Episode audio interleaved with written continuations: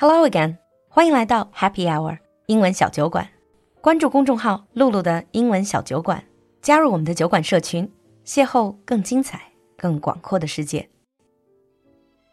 酒馆的进阶口语课第十三期，七月初就要正式开课了，目前还有最后几个席位，感兴趣的你不要错过了。这个夏天和露露一起，敢开口会开口，告别尬聊，赶快联系小助手报名吧。微信号是 l u l u x j g。L U L U 就是露露，X J G 是小酒馆的汉语拼音首字母。我们在酒馆等你。Hi everyone, welcome back to your favorite segment, Global Village 小酒馆大世界。Today we have another guest in our studio from another part of the world, our neighbor Russia. 今天我们请来了一位俄罗斯小姐姐，她中文超棒，会写诗，是 B 站文化 UP 主，还有一个特别美的中文名字叫唐西兰。 Welcome to the studio, Xilan. Hello, 大家好. In the previous episode, we were talking to Xilan about her hometown, and in today's program, she's going to share with us her experience in China.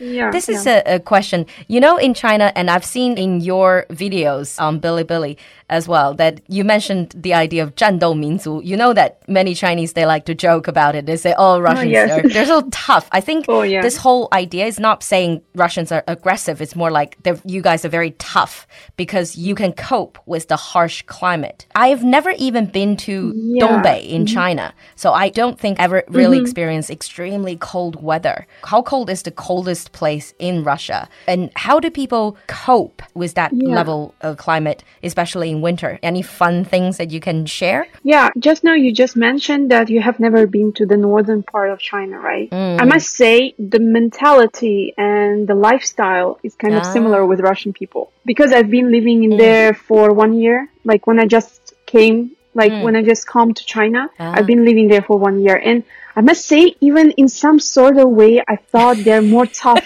even than Russian people. like, you know. 东北人比俄罗斯人更加战斗民族。是是，差不多我感觉。嗯、uh,，and you know after that, like I must say, like because of the climate, yeah, it's also affected on, on our mentality. Like it's like surviving. You know, you need to survive through the winter. Even there is a one saying in Russia that before, like in old times, people were saying, okay if they were planning something on next year or like after a couple of years, they will say, okay, let's leave Mm. this winter and after we'll see. So there like were situations in my country when the, some people, they couldn't survive winter because they didn't have enough Ah. groceries or like some food or anything. It's also kind of affects on mentality. So that's why most of Russian people maybe we Mm. look aggressive or cold, but actually it's not the only thing we have. We also can be very happy mm. and we have a great things. We also Very passionate as well. yeah, not only like passionate. It's mostly like if we meet new people, we're making friends. We're also like very mm. kind to them. We never like okay, I don't know you, so I, I will not talk yeah. to you or something like that. So yeah, it's a like stereotypes about Russian people, but that's why maybe the way I'm making videos on my channel and like trying to go through that comparison between Russian and Chinese culture, I want to tell people that actually Russian people is not the way you thought.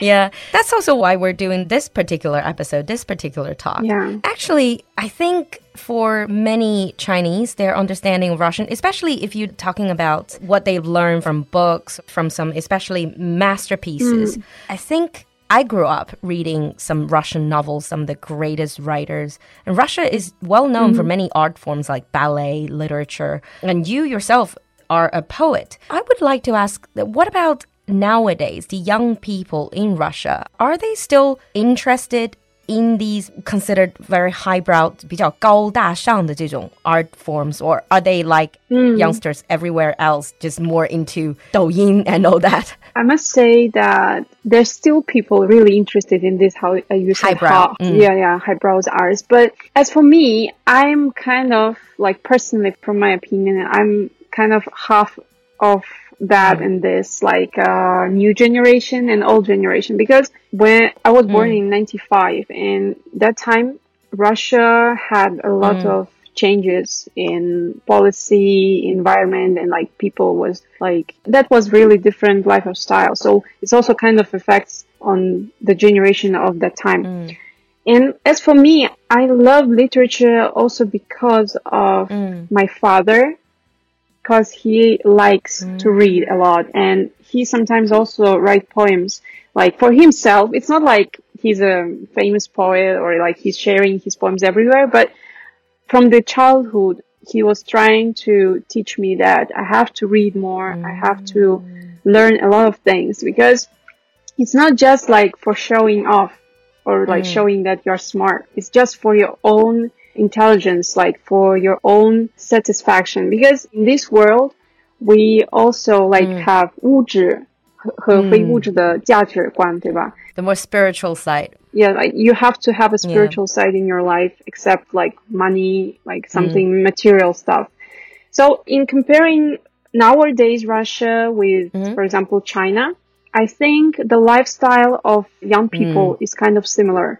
Like we also Yeah. use TikTok. We all also like, you know, go and have some fun. Like there are not too much people really interested in literature or like Yeah. traditional arts, but there's still people who likes to read. So like it doesn't matter what you're reading, but still Russian people they like mm. to read stuff like different books, even young people and Yep, definitely. I think it's a great thing because if you're not reading, it also affects on you when you like uh, being in a society. For example, you can have more, make more friends because when you're reading or you trying to learn a lot of things by yourself, you automatically, I think, you're becoming an interesting person that people would like to talk to you, right? Discuss different things. definitely.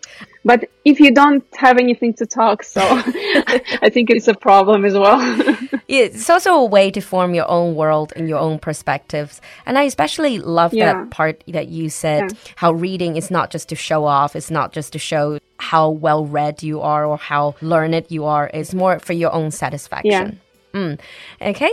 Oh, by the way, I was wondering since you've been writing poetry, poems, are you writing in Chinese or Russian or English? Usually I'm practicing to write them in Wow. all these three languages, like English, Russian, and Chinese, because it depends also on the mood. Like sometimes people ask me, like, how can you, today you're writing in Chinese, tomorrow you're writing in Russian, and after tomorrow, like, I don't know, another day in English. And I'm like, I don't know, it's, it's something about the mood and also about the topic. Because I believe hmm. that poetry, poetry is the most difficult thing that you can translate to other Yeah. languages. That's true. It's because you have to understand the culture of each language, you know, the history, Exactly. the culture of the language.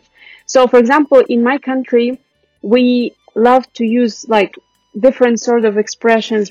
For example, how to like love poems, okay? Like you're writing to someone or you're mm. expressing your love for someone. We used to do it in a very straightforward way and mm. very passionate. But in China, it's different. If you want to say that you love someone, you use different metaphors, like you like comparing love Ah, to to the moon, like or something else. Like in a way. Yep. yeah, and it's very different. So when now, like recently, I'm also sometimes I'm doing some translations, Mm. even of my own poems. It's like just for practicing.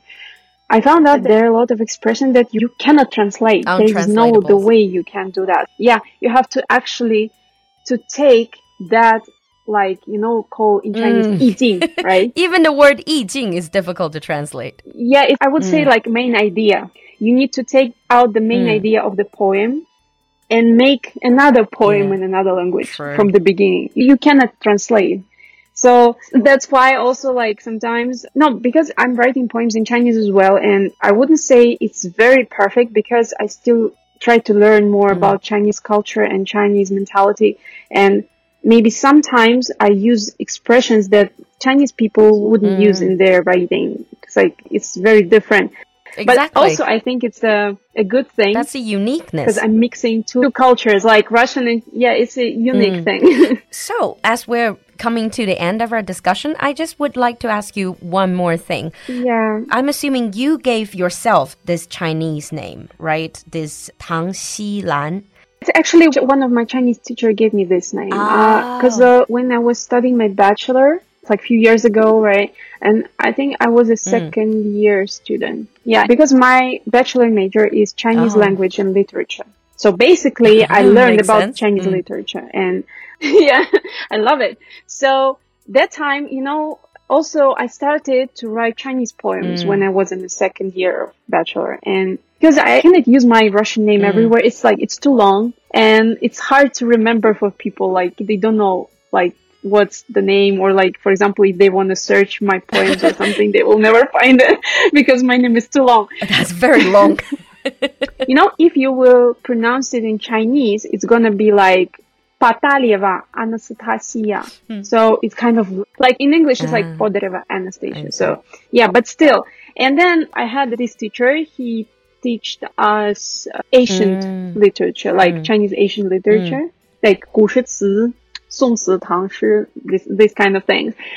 And that one day, I just like I came to him. I was asking like, teacher, uh, I wanted to ask you, can you help me please to choose some Chinese name like that describes mm. my character? And because I, am writing poems and I want to use it as a mm. like a, as a name, writer name.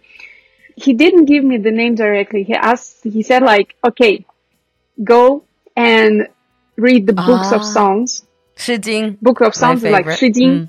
And then I said, okay, so how do I search? And he said, there's some words and names in there, like in poems that describes like the girls' mm. names, like Xilan, right? Mm. or like something like that. So I was searching and I found few names and then, then like, I think I like Xilan. Mm, it is a beautiful name. This definitely. Yeah, I liked it so much. And then I sent to the teacher, I said, okay, teacher, I'm choosing this one. and then he just helped me to mm. put Tang, the surname, ah. together with it and then he said like Tang Xilan, and then I, I said like, what does it mean? like because I couldn't still get the the meaning of the name, and he said like and I'm like, wow, that 意境 is so beautiful. It's so like poetical. Yeah, yeah, yeah the main idea is there.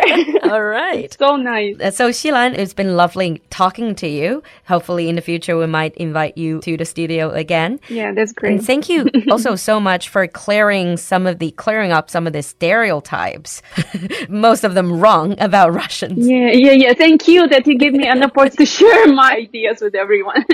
Mm, all right. And then, if you guys, for those of you who are listening to the show, if you guys have been to Russia or if you had interactions with people from Russia, if you have anything to share, please share your comments in the comments section. Thank you, Xilan. Thank you for coming to the studio. Thank you, everyone. yeah. All right. Thank you. Bye. Thank you.